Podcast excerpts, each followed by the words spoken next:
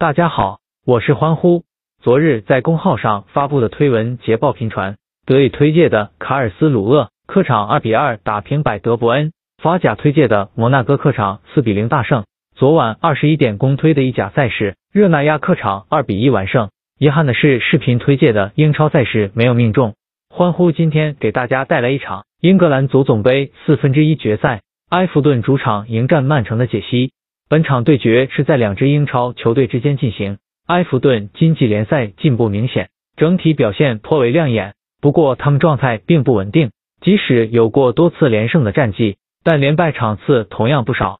埃弗顿联赛至今均场入一点四三球，失一点三二球，进攻火力还算可以，但后防线并不牢固。最近两仗对阵切尔西和伯恩利均失两球，尤其是对阵伯恩利一战更说明问题。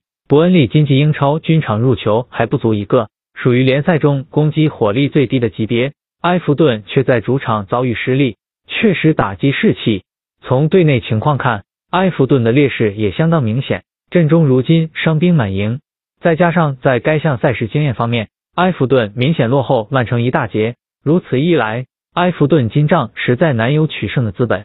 曼城本赛季在四条战线上高歌猛进，欧冠、英超。英格兰足总杯和英格兰联赛杯均有夺冠希望，而联赛中均场的失球比为二点一，三比零点七更是攻防均衡的标杆。英超中一枝独秀，毫无压力。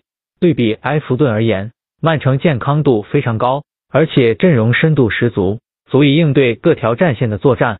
上战欧冠面对门兴，曼城再次零封对手，两回合四比零轻松击败对手晋级。曼城传控踢法极具威胁。面对后防存在漏洞的埃弗顿，更能发挥起威力。曼城此番有望踢出一场大胜。私信我留言预测本场比分，猜对的朋友送惊喜。